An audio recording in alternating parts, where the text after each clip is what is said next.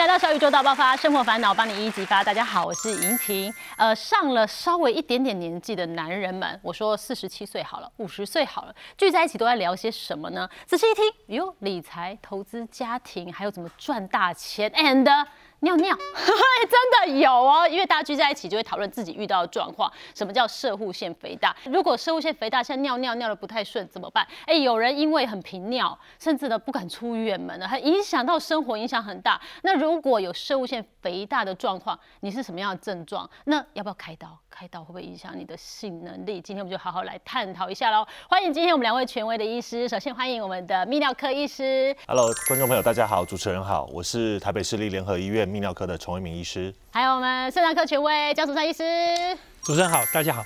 好，大家都看着我，然后想说一个女主持人今天聊这个，其实我觉得这真的家里哈，就算你是女生也要关注，你知道为什么？因为你的先生呃迟早会遇到。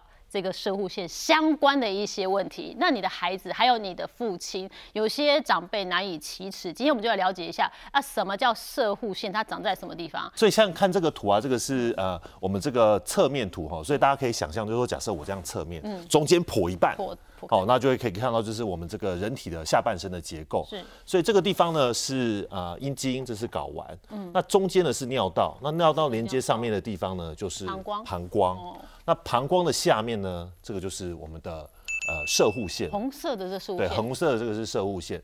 哦，等于射护线是包着我尿道，对不对？所以这个图可能大家会有点误会，就是说，哎，好像是前面一个，后面一个，但其实不是哈整个，它其实是整个三百六十度呢，把整个射哎尿道包起来的。那因为它在这个膀胱的下面，所以呢日文就叫做前列腺，但是它其实是一样的东西的。哦前列腺等于射护腺，哎对只是翻译的不同而已。嗯，好，所以我们现在知道射护腺在这个地方。那为什么有些人说我尿尿越来越慢哈？其实就是它越来越肥，挤到了这个地方，它可能会出现什么样的状况呢？哦，所以它可能就会引发一些症状。嗯，那我们呢就叫做这个下泌尿道症状。嗯，那下泌尿道症状呢，其实呢还包含了蛮多的这个症状。嗯，首先呢，第一个它可能会导致的症状呢，就是呢小便变慢了。然后呢，尿柱呢会变得比较小一点。哦，那我现在看啊，射护线感觉不是很大，小小一个在这个地方，对不对？所以它平均正常来讲大小是正常的大小哈，如果说像年轻人来讲话，它的体积呢大概是二十立方公分，二十立方公分，所以你可以想象它大概的大小就跟一个粒子再大一点点。哦，那真的小小的，哎、就是一个大一点的粒子。哦哦，可是呢，如果说你今天，哎、因为年纪越来越大，越来越肥大，所以有时候呢，它可能就会像是一个小李子。哦，越来越大了哈。对，然后变粒子变粒子啊。对，然后呢，也有可能，如果说像是西方人，嗯，他们可能射物线本来就会比较肥大的快一点的话呢，甚至像个小苹果。啊，苹果就这样子嘞，那。我自己遇过呢，嗯最大的射物线呢是三百立方公分，所以几乎是十倍以上的大小非常大了。对，所以就那个就会造成很严重的症状。为什么刚刚陈医师说迟早早晚会遇到这个状况？原因是你每增加一个岁数，那一个小小的粒子粒子，慢慢的它就是会长大，但是两 percent 左右，这是正常的。所以就慢慢的会越来越大。所以如果有小便变慢、变小杠的话，射物腺肥大有可能要去检查一下。是那还有什么症状呢？那第二个呢，会让我们病人来泌尿科求诊的第二个症状呢，就是频尿。就是说呢，本来呢一天只要去个四五次厕所而已，嗯，哎，结果后来呢变成哎七八次、八九次，嗯，甚至呢可能觉得不去尿不行，而且觉得有那种尿不干净的感觉，嗯，然后甚至呢本来晚上都可以不用起来上厕所，结果现在晚上呢半夜。比如十点睡觉，十二点就要起来上一次厕所，两三点又要再起来上一次厕哦，所，频率很高，这就影响到睡眠。第三个症状是尿尿要等很久，等很久是没有尿意，还是在尿的时候尿很久？就说当我今天想要去尿尿的时候，正常应该是这样子，我拉链拉下来，哎、掏出来之后就可以尿了嘛。就该尿。哦对，但是很多人他会变成是，哎、小便怎么还要等？哦，有点像是小时候，你知道那个小朋友要尿尿的时候，爸爸还要在这边吹吹口哨啊，现在是没有人帮你吹口哨嗯了，然后还要在那边等很久，甚至我有些病人等很久，他怎么办？他还要扶着墙壁，因为你要年纪大，的时候站不久，哦只要扶着墙壁，或者是干脆就坐着尿尿。哦，所以这个其实呢，射物腺肥大也有可能是这个状况才引起的。还有什么样的症状？好，那还有的症状呢是要很用力才能够把小便解出来。嗯，那正常呢，我们在小便的时候是靠膀胱收缩把尿挤出来的。可是呢，已经射物腺肥大阻塞尿道到一个程度的时候呢，就是不是光靠你把这个呃膀胱收缩就可以把尿挤出来，还要你额外肚子要用力的时候呢，才有办法把尿解出来。不像年轻的时候信手拈来，裤子一脱就差不多。你根本不用想说你要尿尿这件事情，对，你就只是去解决。对啊，你现在就会变成说，你还要特别用力，然后才把尿解出来，甚至呢，这还会并发一个状况，就是疝气。太用力嘛？因为肚子常常会用力的时候呢，临就会有疝气的状况发生。是，所以其实像我们在临床遇到疝气的病人，我们都还要问他小便的状况怎么样。了解是不是射物线的问题？对，是射物线的问题才引起。这是一个很大的征兆。然后呢，最后一个还可能跟这个射物线肥大有关系的症状呢，就是小便呢尿完之后啊，没有办法马上尿干净，那边滴滴答答的，要收收不起来。对，那这个状况呢，也可能是因为射物腺肥大的关系所引起的。对，哎，你刚刚说的这些症状，只要有其中的一样，就要合理怀疑，还是说都要有？只要有一项，其实就要可能怀疑说是不是有射物腺肥大的状况。只是这些症状呢，可能一开始。出来的时候可能是哎，比如说小便是哎。尿不干净的感觉，会滴滴答答的。嗯，然后后来再严重一点，就觉得哎，小便好像慢一点了。是，然后再慢一点呢，哎，可能就是哎要要等了。然后最后呢是可能要用力才尿得出来。嗯，哦，所以这个可能是有越来越严重的趋势。但是如果只要出现一项的话呢，可能就代表你有这个射物腺肥大所造成的下泌尿道症状。好，既然是很多男性朋友未来都可能会遇到的状况，那我要怎么来做评估呢？确认我是不是射物腺肥大，是不是有一些量表我们可以来了解？哎，对，但这个就很重要，就是说其实呢。光说不练，口说无凭嘛。所以很多时候我们在医疗上面呢，我们是需要借由一些比较客观化的量表呢，来让我们呃医生可以了解说你的症状到底影响你的生活有多少，它的困扰程度有多少哈。所以呢，这个东西呢，我们叫做国际的生物线症状诶指标。是。那它就包含了七项。那第一项其实刚才很多都提过了，比如说像第一项就是说，其实各位呃观众朋友也可以自己。感受一下自己是的分数是多少？比如说呢，有没有可能你小便完两个小时之内呢，你又要再去上厕所？那如果说呢，你从来都不需要这样子的话呢，那大概呢就是零分。那你五次上厕所里面总是这个样子，那就是拿到五分。那大家可以。扪心想一想，自己到底这个两个小时之内又要去上厕所的这个频率到底是多多严重？大家可以把这些分数都算完之后呢，把它加起来。那这个就会关系到，如果说你加起来分数呢，诶，是超过二十分的话呢，那表示呢，你这个射物腺肥大导致的这个下面尿道症状是非常非常的严重了。哦哦，那如果说呢，你加起来，哎。差不多才零分到七分哦，那表示呢，你是症状非常的轻微了。稍微检查一下还是比较或者说你可能就是定期检查一下，可能也不需要吃药或者不需要做什么进一步的治疗。嗯。但是如果说一开始来就这么严重的话，我想大概吃药甚至手术是跑不掉的。哦。所以大家可以稍微看一下自己的分数是几分。那如果我就是射物腺肥大怎样，我就是不想看医生，我就放任不管，因为我尿用力尿还是尿得出来，我不管，那会怎样吗？如果说你真的今天呐。把这个射物线置之不理啊，嗯，它可能会对你的健康导致一些不良的影响。哦，比如说呢，当我小便小不干净，嗯，我可能就会变得更频尿，甚至呢，我可能会有尿失禁的状况。啊，影响到生活喽。对，然后再来呢，就是可能小便小不干净，总有一泡尿在膀胱里面。那就可能会呢导致细菌感染，是因为基本上呢女生大家可能都知道很容易会有这个感染的状况，可是呢男生基本上不太容易会有这个泌尿道感染的状况，膀胱发炎的状况。所以如果说呢你常常会膀胱发炎，就表示说你其实射物腺肥大，导致你小便解不干净，所以容易会有这样的状况发生。嗯，那再来还有可能有些人因为射物腺它其实血管也比较多一点，嗯，所以有可能呢会因为射物腺太大了，所以血管出血，所以可能会变成血尿。哦那很严重了。对，然后其实最严重、最严重是什么呢？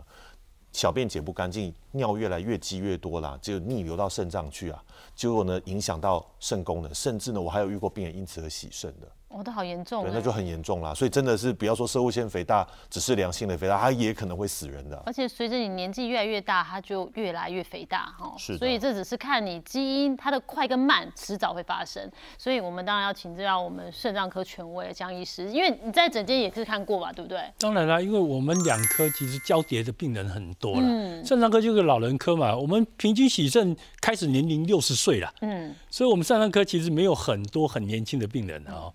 那老的病人很多，当然就会碰到很多这个问题。那江医师，你自己的门诊里面确实也遇到一些病患啊，就是因为肾物腺肥大，然后导致真的来看肾脏。那对，因为他来的时候，我们只发现病人肾衰竭嘛，我们不知道为什么。那我们肾衰竭分为三段，一个叫肾前因素。一个是肾脏本身，比如说肾脏发炎啊、干嘛、糖尿病啊等等的，肾脏本身坏掉的，还有肾后因素。肾后因素最主要其实最常见的是射物线的问题啦。射物线问题最容易就是把老男人的这个尿道勒死了、勒紧了，然后他渐渐的就像陈医师刚才讲的，就是他引起的感染呐、啊，到最后甚至于完全不尿，尿都根本尿不出来，尿不出来你。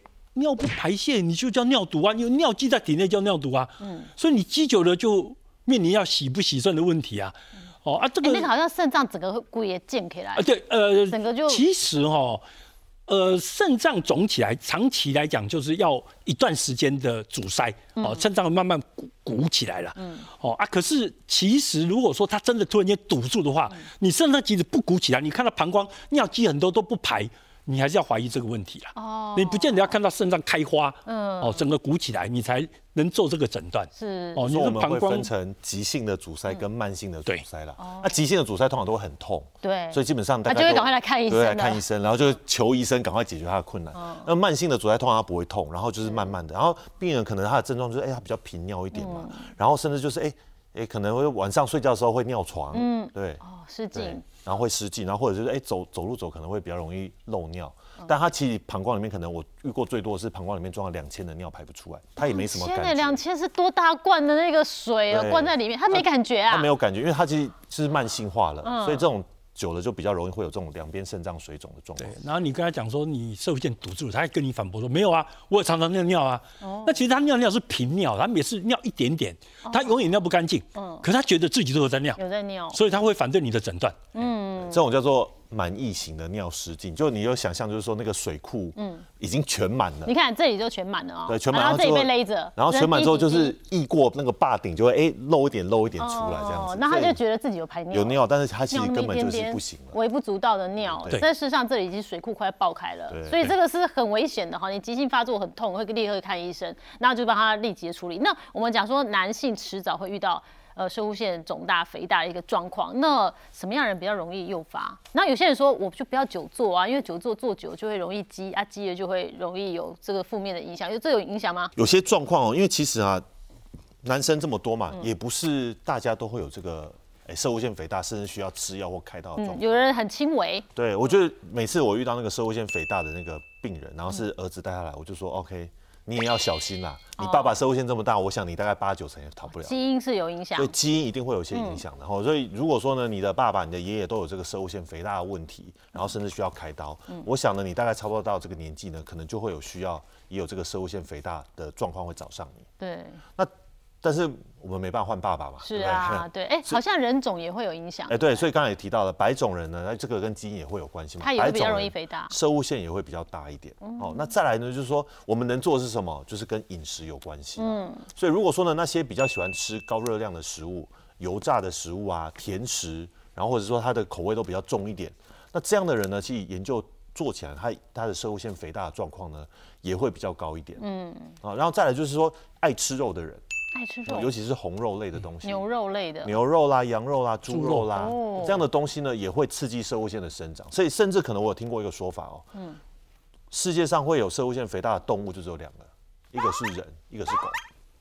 因为狗也会吃煮过的肉嘛。哦，对，所以变成哦是说，就是这这些红肉类的东西呢，可能呢会让我们的射物线变得比较大一点。嗯，那再来呢，如果说你很爱喝酒啊、抽烟啊，这些其实也对射物线也是有不好的影响。嗯，哦，所以这些呢，其实呢就会让，如果说你有这些不良的生活习惯，再加上你的先天基因不良的话呢，就有可能让你呢很快就有这个射物线肥大就找上你了。嗯，烟酒哈是碰不得，因为碰了哈不止社会性肥大，很多各种的身体上的疾病也会被诱发。我都跟病人这么说啦，就是你如果说喝酒吼，还勉强可以找到一两项好事嘛。对，有人说什么喝酒可以什么促进血液循环什么之类，但抽烟应该没有任何一项好处了，你知道吗？是，就赶快戒了，对不对？没错那像江医师呢，对于任何疾病呢，常常跟我们分享就是预防胜于治疗嘛。那对于射物腺肥大，自己有些切身的经验。其实我很奇怪，我本身肉也没有吃的特别多，那我也不烟也不酒，嗯，可是我记得我自己大概大概在八年前五十五岁左右，我就开始出现射物腺肥大的症状，嗯，那就其实你知道吗？这个肾脏科医师总会不会说一下就找到外科要开刀嘛？我也想说自救一下嘛，嗯，哦，所以我自己曾经吃过所谓的罗麦花粉。嗯，那其实我我自己的经验哦，吃罗麦花粉其实效果很有限，哦，其实很有限。那后来呢，我自己的症状得到解决，是因为我看到国外的文献提到说，哎，他说像鱼油啦，嗯，姜黄、维生素 D 都可以缩小射线的体积啦。哦，那我在想说，其实对我来讲，鱼油本来像又可以防止心脏病，对不对？所以吃的人也多嘛，我我就拿来吃。维生素 D 我抽了也测一下，哎，维生素 D 也不够。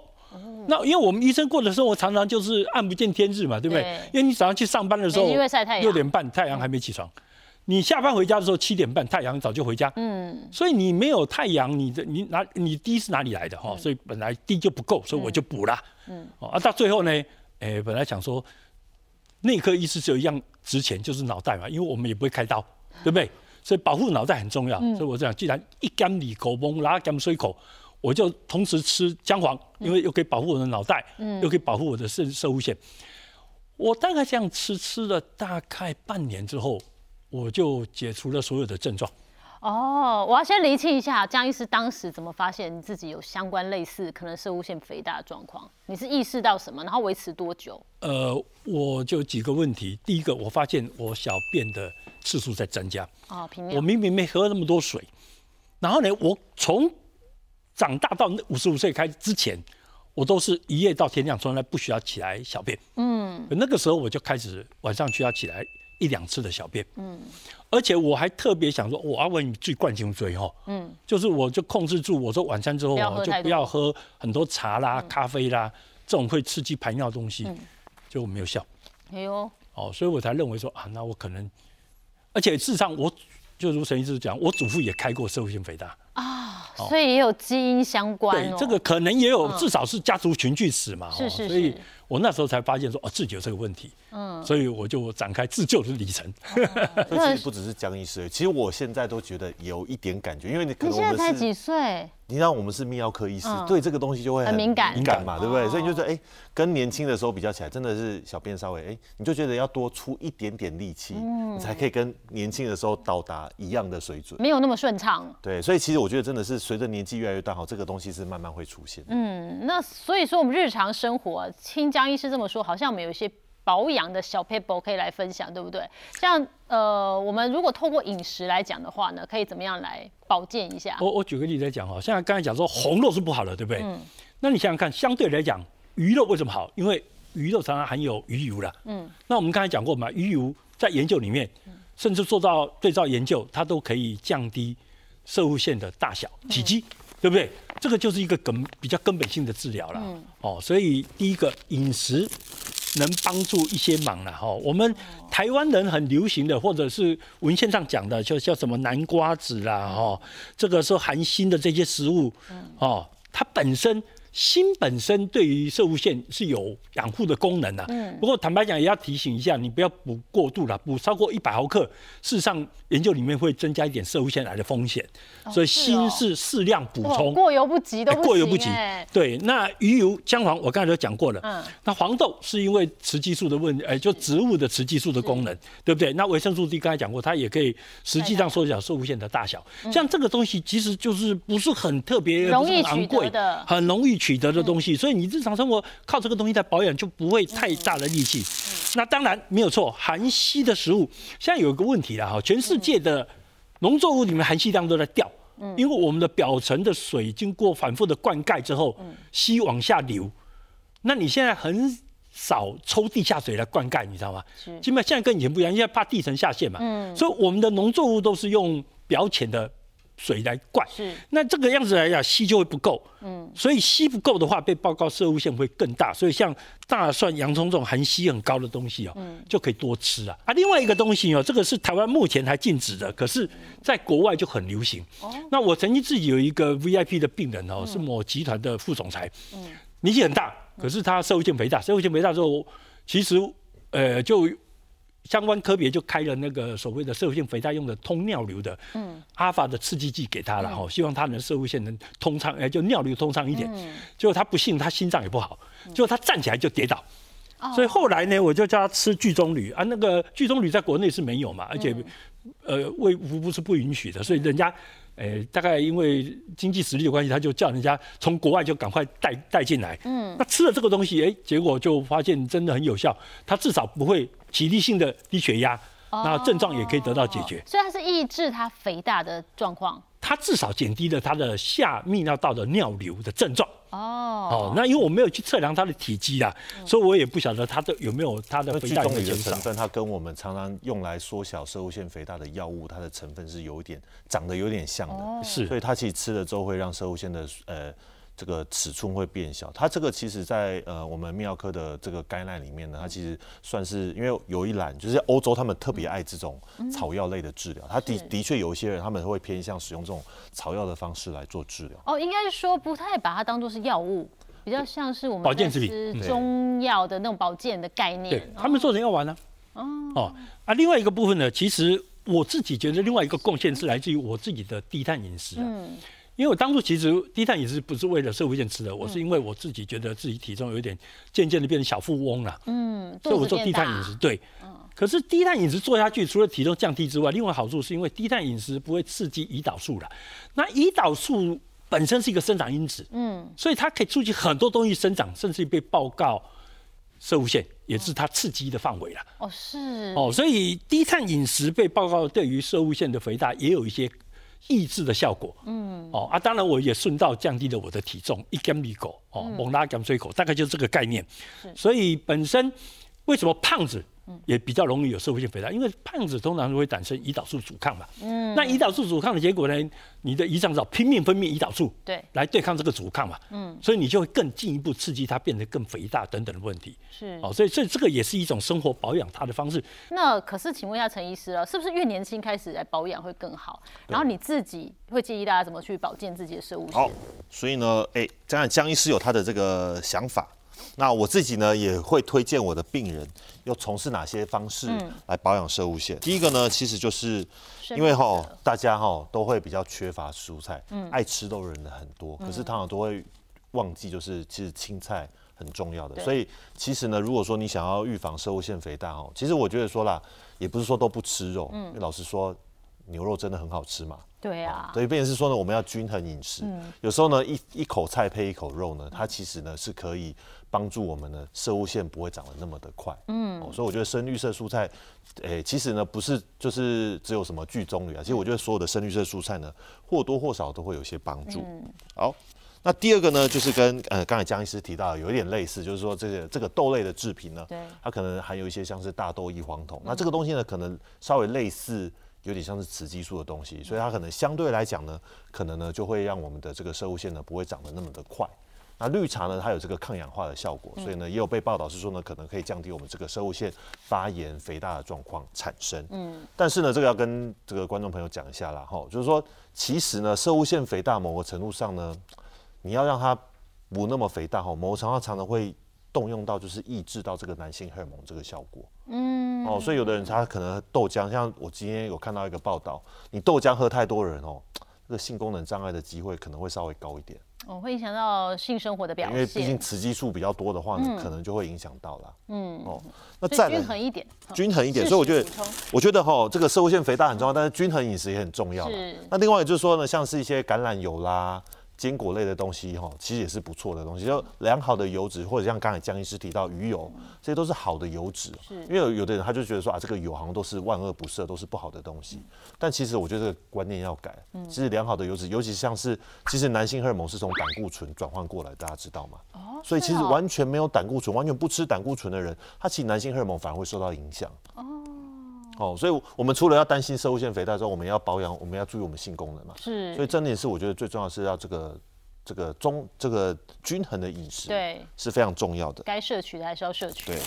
然后再来呢，就是番茄啦。其实我觉得番茄跟南瓜子一样，我相信很多观众朋友都应该都有听过，就是说它其实对男性很好。所以这个茄红素呢，的确也有也有被报道过，是说呢，跟这个。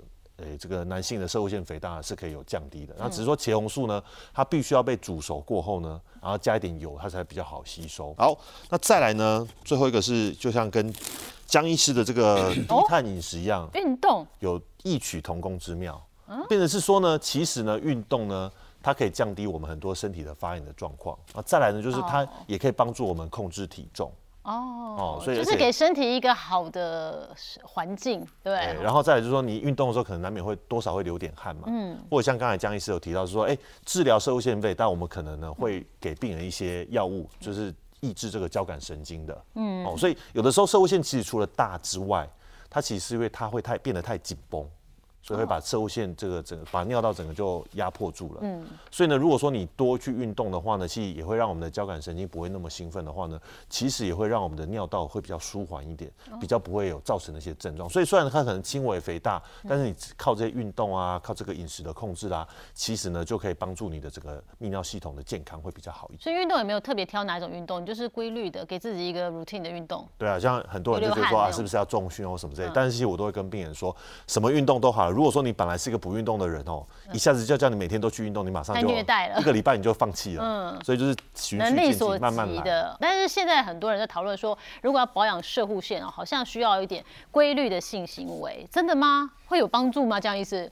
没错啊，其实在国外研究也发现说，定期的清腔啊，事实上是对于预防之后产生射护线的问题，它还是有帮助的。嗯，而且这来自于很出名的大学，叫哈佛大学。哦，所以这个东西大概是国内比较少有这样的研究，不过至少在白种人这个研究是成立的。哎，嗯，那说性行为，很多人嗯，反正这个状况很多，我们一个个厘清嘛。哈佛大学研究是说要一个规律的性行为，那多规律呢？没有，他他其实呢，他的研究是这样子，嗯，他只在乎的就是你一个月有几次啊。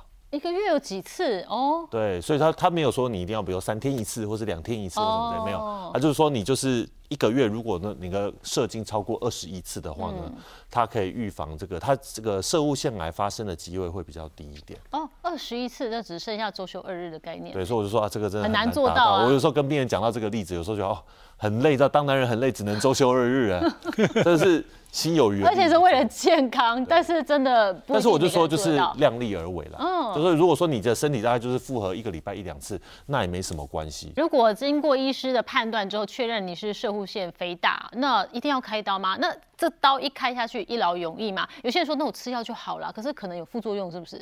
对，所以射物腺肥大的药物大概会分成几种，一种就是刚才提到，就是会让射物腺比较放松的药物，因为它它里面含有一些平滑肌，所以可能会让我们的这个射物腺整个把尿道整个缩紧，所以我们一方面会吃一些放松的药物。嗯，那这些药物它可能的副作用就是，比如说它同时也会让我们的血管比较舒张，所以可能就会有一些头晕的状况。那这种头晕比较特别，是它平常像我这样坐着的时候是不会有感觉的，但是我坐着要站起来的时候，可能那个血管舒张的关系，所以血压没有办法跟上去到大脑，所以它可能就会有些。头晕的症状产生，这个叫做姿势性低血压啦。嗯，那这个要非常小心，就是说，当他站站起来的时候，可能我们就要请病人要稍微等一下，等到那个头晕的感觉过的时候再开始走，否则一开始头晕就开始走，就可能会跌倒。嗯，这叫姿势性低血压。嗯，那第二个它可能造成的副作用呢，就是可能会让，因为它让射物线放松了嘛，所以射精的时候呢，可能会射不出东西来，就变空包蛋。哦，是哦。对，那个这个叫做逆行性射精。哦，所以其实不是射不出东西，是它逆逆过来射了。对，射进膀胱去了。哦，对，所以很多人会担心说，啊，这这样会不会影响身体的健康？其实不会的。嗯，除非说你今天有要在膀胱的东西全全部都会跟尿一起排掉。对啊，除非说你真的下一次，哎，你真的现在有生小孩的需求，那可能就会有有影响。可是它的好处是你只要药停掉了就就好了，就恢复了。对，你主要是现在先解决射物线的问题。那另外一种射物线的药物呢，双水睾固酮的这个抑制剂。睾固酮。对，那就是说呢。呃，睾固酮在我们体内呢，是会被这个酵素呢转化成一个叫双水小双双水睾固酮。嗯，那这个东西呢，它其实是一般睾固酮效果的五倍。嗯，那变成是说呢，它会刺激射物腺会大得很快。那这个这个药呢，就会基本上就是吃下去之后呢，它就会抑制这个呃这个荷尔蒙的转换，所以呢就会让射物腺呢会缩小。哦，就等于反方向的去。对它，所以是这个药长期吃之后，社会线就会慢慢的缩小。嗯，可是呢，它的问题就是说，第一个，它不是无止境的缩小，不可能说吃到后来社会线就不见了，回到年轻时的样子。对，它大概会有一定的效果，所以我们一般大概都吃完药之后，大概最多就收。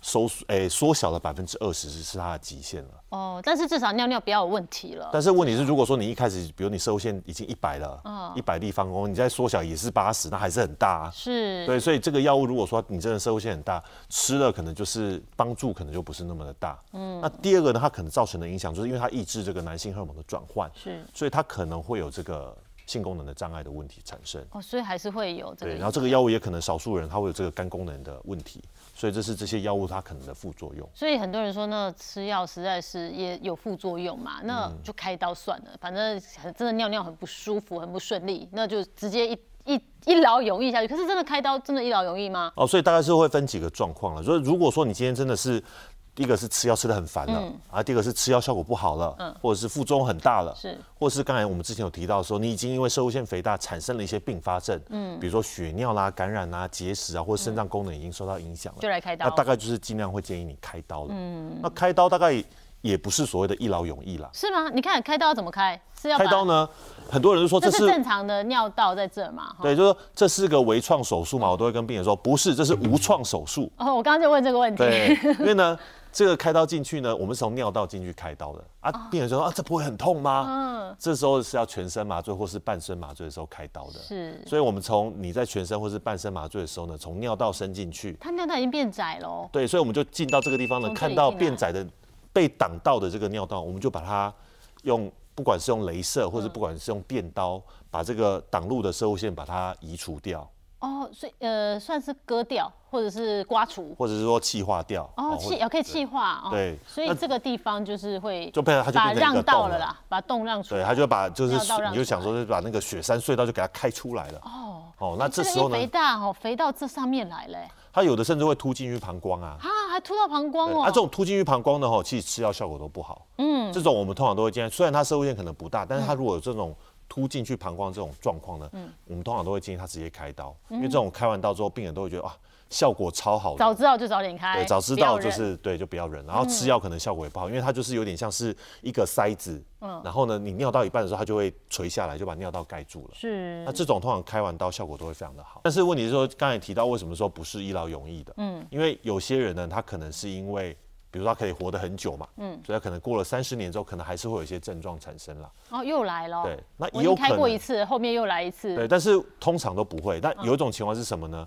随着年纪大，是膀胱无力了，膀胱老化无力了。所以虽然尿道虽然这个射物腺没有肥大，但是膀胱变得更没力气之后，它其实也没有办法很顺利的排尿，所以他会觉得哎、诶什么症状好像要来了，但其实不是射物腺的问题，这一次已经换成是是膀胱老了。哦，那还有一种状况是这个样子，因为毕竟还是有伤口嘛，嗯，那伤口可能会结疤，嗯，所以有少数的人他其实是因为这个疤痕组织挛缩，嗯，所以又把尿道塞住了。那这种状况之下那会不会，过一阵子就好一点？这种状况之下，通常就是要再进来做个小手术，把那个疤痕切开就好了。哦，哦，所以其实还是有很多的可能性会导致这个，哎、为什么开完刀明明就很好，然后后来又、又出现了症状？对，那就是只能够看这次手术顺不顺利，然后你自己恢复的状况哦。那大部分的手术都很顺利啦，只是说后续产生这个状况，就是再回去找你的泌尿科医师，就再帮你修理啦。嗯，那很多男性朋友就是很担心，这个手术虽然从尿道进去，好像听起来无创哈，也没有什么大伤口，虽然要住院，但是江医师听说有人因此影响到性能力哦。其实这个就是一个问题啦，因为我们有一些神经是走在射物线，嗯，那割的时候，我们当然外科医师会尽量去避它啦。可是我最看过最惨的就是一个病人，其实他年纪也没有很大，我记得他是五十六、五十七岁，嗯，然后呢，他吃药也没有吃很久哦，只是人家跟他讲说，哎呀，与其这样吃药，长期吃药，你不如就把它开一开，那叫他用那个镭射，嗯，绿光镭射，那听起来应该还好啊，因为镭射的伤痕嗯。就会比一般的刀或电烧等于好很多嘛，所以他就去开了。不过他很不幸的是，他开完当天就发现尿失禁，啊，那紧接着后发发现阳痿了。那这个病人因为年纪还不是很大了，所以一下出现尿失禁、阳痿，他就不能接受，嗯，所以他就开始变成忧郁。他说，在三年之内哦，他有无数次想要结束自己了。哦，哦，他花了三年才慢慢走出来。那这个是很极端例子。嗯，其实大部分以现在的科技开刀，其实成功率是非常非常高。嗯，啊，像他那么不幸的，哇，我看了真的也是觉得，真的是倒霉到极点了。对，因为刚好切不到。过我觉得这个哦案例哦，就是要特别，就是要厘清一下，因为哦，呃，五十几岁就射物线这么大的哦，就是相对来比较小，比较少一点，所以很多时候这种年轻要开刀人，或者他射物线本来就不大的人，其实要要关心的是他其实是不是因为膀胱或是神经有什么其他问题，更是可能搞老半天就发现他其实根本就是脊椎的问题，或者他可能就是个早发性的帕金森氏症。所以，其实，在手术前的正确的评估，可能是件很重要的事情。你到底是不是一个适合手术的病人？嗯，然后手术完之后会不会获得益处？这件事，我是觉得是蛮重要的。